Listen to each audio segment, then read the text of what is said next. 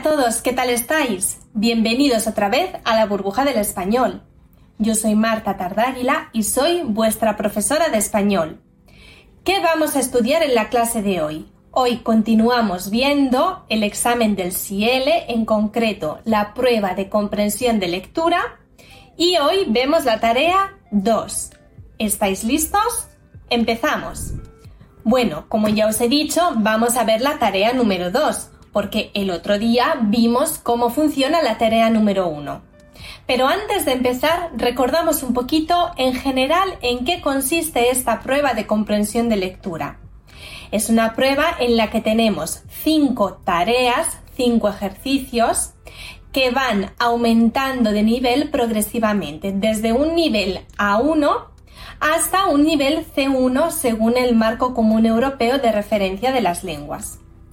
En la tarea número 2 vamos a leer un texto de más o menos 250 a 300 palabras. Puede ser, por ejemplo, una carta o puede ser un correo electrónico de una persona que, por ejemplo, solicita información para una reserva o para algo, digamos, de ámbito personal y público. Y con esta tarea lo que se pretende es evaluar si sabemos extraer la información esencial y principal de este texto. ¿Cuál es el nivel de la tarea número 2? Es más o menos un nivel A2. Bueno, hemos dicho que vamos a leer un texto de más o menos 250-300 palabras. ¿Y las preguntas cómo son? Pues son cinco preguntas referidas siempre a este único texto y son preguntas de opción múltiple. Esto significa que nos hacen una pregunta y nos dan tres opciones para elegir la correcta.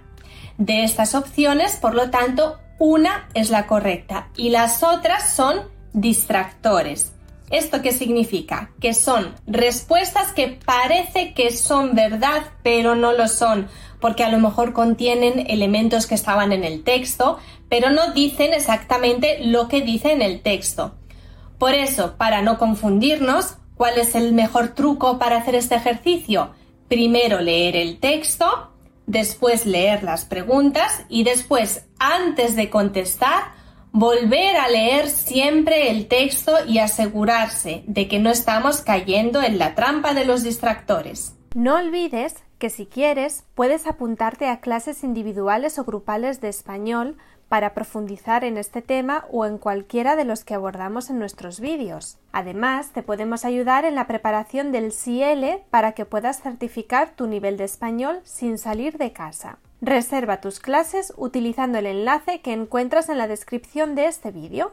Vamos a leer juntos el texto. El texto en este caso es un correo electrónico. Hola Virginia, ¿qué tal estás? Hace mucho tiempo que no nos vemos. Lo siento, no te he escrito antes porque este mes he estado muy ocupado. Tenía que estudiar porque he hecho ahora todos mis exámenes finales. ¿Tú qué tal en tu nuevo trabajo? Te escribo porque me voy de vacaciones el próximo mes a México. Y me ha dicho Gonzalo que tú has estado allí este año. Me gustaría hablar contigo, porque no conozco nada de este país, y mi hermana, que viene conmigo, tampoco. Me voy a quedar en el Hotel Marina Club en Cancún. ¿Lo conoces? He visto las fotos en Internet y las habitaciones están muy bien. Me he decidido por este porque está justo enfrente de la playa y tiene buena fama. ¿Puedes aconsejarme algún lugar interesante para visitar? Es que quiero hacer algunas excursiones. También quería probar la comida típica de allí. ¿Conoces algún restaurante bueno? Por cierto, también he comprado el billete de avión. Es para el día 20. A mí no me gusta mucho esa fecha, porque es mi cumpleaños y además tengo vacaciones del 15 al 30 pero encontré una buena oferta en vuelos para ese día y lo compré. Como puedes ver, lo tengo casi todo organizado. Bueno, la maleta todavía no, porque quiero comprarme unos pantalones y unas camisetas de verano. ¿qué te parece si quedamos el sábado o el domingo y hablamos con calma? Se me olvidaba. Te voy a mandar por WhatsApp las fotos del hotel para ver si lo conoces. Un abrazo, Pedro. Bueno, pues este es el texto. Ahora lo hemos leído una vez, pero yo creo que sería muy importante si vosotros lo leyerais también una segunda vez con calma. Venga, os dejo un poquito de tiempo para que lo volváis a leer. ¿Ya lo habéis leído? Muy bien, pues ahora ya podemos contestar a las preguntas. Pregunta número uno. Pedro escribe a Virginia para A. Contarle sus vacaciones. B. Invitarla a un viaje. C. Pedirle información. ¿Sabes ya cuál es la respuesta correcta? Si no lo sabes, no te preocupes. Vuelve a leer el texto otra vez. Si ya lo sabes, podemos contestar. La respuesta correcta es la C. Exacto, porque le escribe para pedirle información sobre México y sobre los lugares que visitar y los restaurantes. No es la A, porque no le cuenta sus vacaciones, sino sus planes para sus próximas vacaciones. Todavía no las ha hecho. Y no es la B, porque tampoco le invita a irse de vacaciones con él. Vamos a la pregunta número 2. En el correo electrónico se dice que Pedro A. Ha estado en México este año. B. Se va a ir de vacaciones con su hermana. C. Tiene sus exámenes el próximo mes. ¿Ya sabes cuál es la respuesta correcta? Si no lo sabes, vuelve a leer el texto. Muy bien, la respuesta correcta es la B, porque en el texto dice que su hermana va a ir con él. No puede ser la A, porque él no ha estado en México todavía. La que ha estado en México es Virginia. Y no es la C, porque cuando Pedro escribe, él ya ha hecho sus exámenes. Pregunta número 3. En el correo, Pedro A. Ha elegido un restaurante cerca de la playa. B. Comenta que quiere visitar lugares interesantes. C. Pregunta por un hotel bueno en Cancún. ¿Cuál es la respuesta correcta? Muy bien, es la B, porque Pedro le pregunta a Virginia si conoce lugares interesantes para visitar. No es la A, porque Pedro pregunta por un restaurante, no lo ha elegido. Además, lo que está cerca de la playa no es el restaurante, sino su hotel. Y no es la C, porque Pedro ya ha elegido su hotel. Pasamos a la siguiente pregunta. Pregunta número 4. Pedro comenta que A. Le hace ilusión salir de viaje el día de su cumpleaños. B. Cogió el billete de avión para el primer día de sus vacaciones. C. No había ofertas de vuelo antes de esa fecha.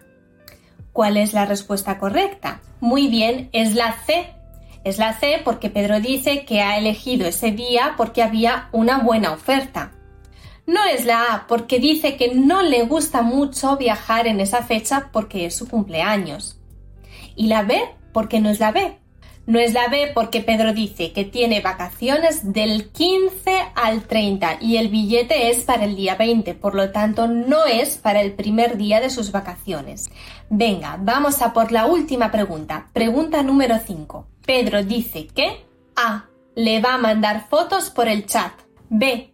En Cancún comprará pantalones y camisetas. C. Lo tiene todo listo para el viaje. ¿Cuál es la respuesta correcta? Muy bien, la respuesta correcta es la A. Le ha dicho que le va a mandar fotos del hotel por WhatsApp. ¿Y por qué no es la B? Porque dice que tiene que comprar pantalones y camisetas de verano, pero antes de ir a Cancún. Y no es la C porque no está todo listo, todavía le faltan las maletas. Bueno, espero que hayas entendido muy bien cómo funciona la tarea número 2 de la prueba de lectura del examen CIELE. Y si quieres saber también cómo funcionan otras tareas de lectura o también orales, aquí te dejo en la descripción los links para que vayas a ver los vídeos. Por cierto, también te voy a dejar un link para que vayas a ver un vídeo en el que te explico la diferencia entre el examen del DELE y del CIELE que es muy interesante. Y por cierto, te recuerdo que a través de la página web de la burbuja del español puedes reservar tu examen CL en remoto. Esto significa que puedes certificar tu nivel de español desde cualquier lugar y en cualquier momento. Solo necesitas un ordenador y una buena conexión a Internet. Además, si necesitas un poco de ayuda para saber mejor cómo afrontar este examen, los profesores nativos te podemos ayudar a través de clases particulares, individuales o en grupo. Y para más información, aquí también te dejo el enlace. Esto es todo por hoy. Nos vemos en la próxima clase de la burbuja del español. Hasta pronto.